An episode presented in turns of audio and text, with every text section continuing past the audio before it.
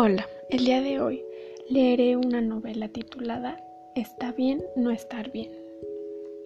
Eran las 6.45 de la mañana cuando sonó mi alarma, miércoles 3 de febrero. Era un día soleado y como cualquier otro día, yo estaba lista para levantarme, darme un baño de 10 minutos, ir a la cocina, picar fruta para el desayuno y posteriormente ir a la universidad. Yo tenía clara mi rutina, nunca pasaba algo diferente. No tenía amigos ni novio y toda mi familia vivía en otra ciudad, por lo que siempre éramos la universidad, Pecas, mi gato y yo. Nunca imaginé que ese día iba a ser nada habitual y que cambiaría mi vida por completo. El principio de este día en realidad fue igual que siempre. Lo trágico sucedió después de la universidad, cuando decidí que era un buen y hermoso día para regresar a casa caminando. Eran más o menos las 7 de la noche cuando estaba a una cuadra de llegar a mi departamento. Pasaba por un callejón oscuro cuando oí un silbido proveniente de aquel callejón. Al principio lo ignoré creyendo que había sido un producto de mi imaginación, pero al momento en que di otro paso volví a escuchar este sonido, ahora más intenso y combinado con un ps. ¿Gustas que te lleve a algún lado? A lo que yo inmediatamente contesté que no que ya estaba cerca de mi destino y que podía fácilmente llegar sola. Aunque no podía ver nada, identifiqué una voz masculina, madura y un tanto terrorífica. El hombre se acercó hacia mí, insistiendo en acompañarme. Yo solo movía la cabeza, negándome. Estaba muerta del miedo y quería correr, pero no podía. Sentía que mis pies estaban atornillados al pavimento, las manos me pesaban y mi voz simplemente había desaparecido. Cuando por fin reaccioné, di la vuelta intentando huir, pero el sujeto me tomó de los hombros y me dirigió hacia una camioneta ubicada al fondo del callejón. Quise soltarme, pero era muy fuerte. Cuando menos lo noté, yo estaba arriba de la camioneta y lo tenía a él encima de mí. Con una mano sujetaba las dos mías y con la otra hacía una especie de caricia por todo mi cuerpo. Comenzó a quitarme la ropa mientras yo lloraba, pataleaba y gritaba auxilio pero no había nadie que me pudiera escuchar. Después de esto no recuerdo casi nada, solo dolor y desesperación. Cuando recuperé la conciencia, estaba en el suelo con mi ropa tirada a un lado de mí. Como pude me la puse y proseguí a caminar hacia mi casa. Aunque tardé unos minutos en poder ponerme en pie, ya que aún no podía sentir mi cuerpo, cuando llegué a mi departamento, lo primero que hice fue meterme al baño. Abrí la llave de la regadera haciendo caer el chorro de agua y entre llantos tallé todo mi cuerpo con jabón. Salí del baño y vi a Pecas con cara de confusión por mi indiferencia al llegar a casa, así que tomé un tiempo para mimarlo y alimentarlo.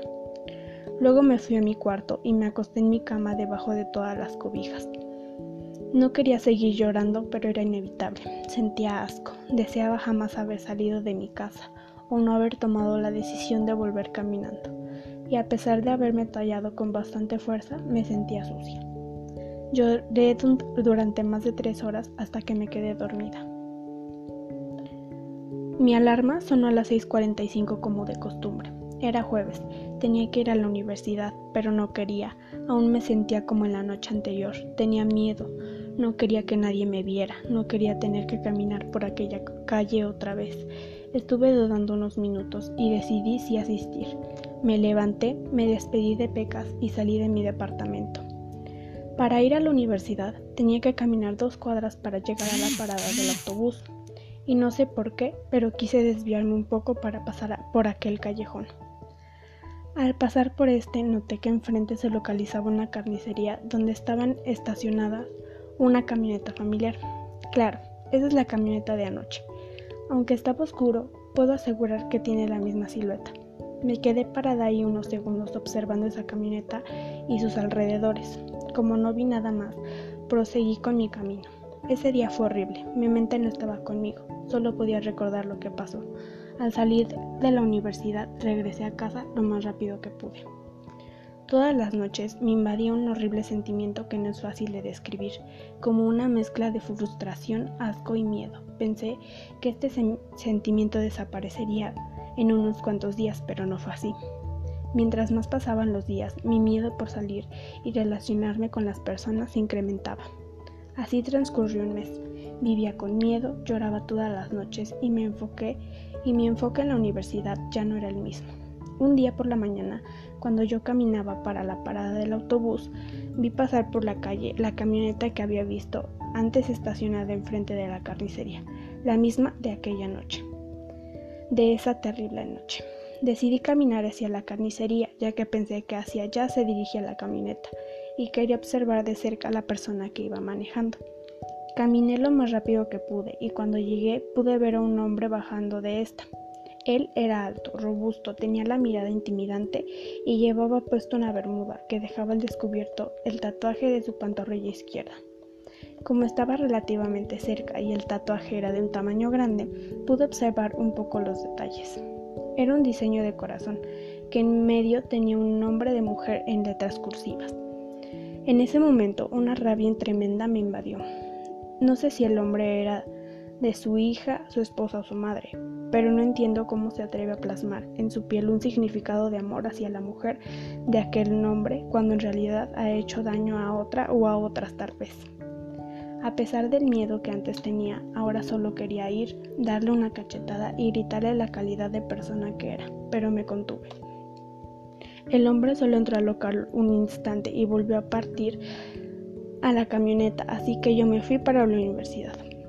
Cuando regresé a mi departamento me puse a pensar en cómo es que podían existir personas así, que no era justo que él estuviera viviendo como si nada y yo aquí hundiéndome poco a poco. Como no sabía qué hacer y estaba cansada de estar viviendo así, decidí ponerle fin a esto, y no había mejor manera que quitándome la vida. Lo primero que se me ocurrió fue cortarme las venas, pero se derramaría mucha sangre y además mi pobre gatito tendría que ser víctima de este espectáculo. También tomé un momento para pensar qué haría con Pecas. ¿Quién se encargaría de cuidarlo y atenderlo? Luego recordé que una señora del piso de abajo se dedicaba a adoptar gatitos, así que podría ir a decirle que solo lo cuidara unos días, ya que yo saldría de viaje, y así lo hice. La señora muy amablemente me recibió a Pecas y dijo que se encargaría de él los días que yo estuviera ausente. Subí de regreso a mi departamento y volví a buscar estrategias de suicidio. Había descartado por completo cortar mis venas, porque ahorraría sufrimiento tanto para las personas que me encontraran, una vez que notaran el olor de descomposición de mi cuerpo, tanto como mis, del de mis padres, que tendrían que venir hasta acá a reconocer mi cuerpo y tener que verme así. Tampoco tenía el tiempo ni la disposición para salir a comprar alguna inyección o pastillas, así que la mejor solución era amarrar un lazo que tenía de sobra por algún trabajo y colgarlo en el cortinero de mi recámara, ya que es muy resistente. Cuando estaba unos segundos de completar mi tarea, mi celular que estaba encima de la cama comenzó a vibrar. Solo me quedé esperando que dejara de sonar, pero no lo hizo. Entraba una llamada tras otra, así que decidí ir a contestar. Cuando al alcé el celular vi que todas esas llamadas eran de mi madre. Al contestar, ella me dijo que toda la familia estaba en la ciudad, que querían darme una sorpresa, pero que tuvieron que llamarme para que los fuera a recoger o ellos se perderían. Así que descolgué la cuerda y tomé un taxi hacia el aeropuerto. Llevé a toda mi familia a mi departamento. Ellos me dijeron que extrañaban demasiado que estaban muy orgullosos de mí y por eso todos habían tomado la decisión de venir hasta aquí para verme aunque sea un día. Pedimos pizzas a domicilio y pasamos toda la noche hablando sobre anécdotas familiares fechas importantes y los logros de todos. Esta noche verdaderamente me la pasé muy bien y olvidé por completo que hace solo unas horas estuve a punto de quitarme la vida. Al día siguiente por la mañana los acompañé al aeropuerto porque tenían cosas pendientes y no podían quedarse más tiempo. Cuando yo regresé a mi departamento, pasé a la casa de mi vecina por pecas y le dije que había tenido unos inconvenientes y ya no iba a viajar. Reflexionen bien las cosas y no creía justo quitarme la vida por un acto de su mano que en ningún momento yo busqué o merecía. Pero también sabía que este sentimiento de miedo, repulsión mm, y repulsión no desaparecería por sí solo, de la noche a la mañana. Y después de investigar por un buen rato en internet, encontré un sitio donde brindaban ayuda psicológica e hice una cita. El día de mi consulta, como esta era por la tarde, me dio el tiempo suficiente para ir a darle de comer a Pecas después de la universidad. Al llegar al psicólogo, me preguntaron mi nombre y me hicieron sentar en la sala de espera. Para mi suerte no había nadie y después de unos minutos me llamaron para pasar adentro.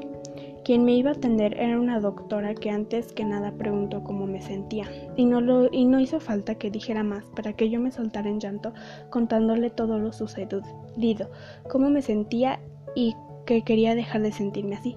Ella escuchó a detalle mis palabras y después me explicó que era normal lo que yo sentía y que era un largo pero no imposible proceso de sanación. También recalcó que había sido muy valiente de mi parte no haber cometido lo que estaba planeado ya, que muchas mujeres que pasan por lo mismo no pueden luchar contra eso. Después de esta sesión regresé a mi casa un poco más aliviada y al paso de mis sesiones este miedo en mí iba desapareciendo poco a poco. Actualmente llevo un año de tratamiento y no puedo decir que ya salgo sin miedo, que paso por aquel callejón sin sentir nada, pero sí estoy mucho mejor de lo que estaba.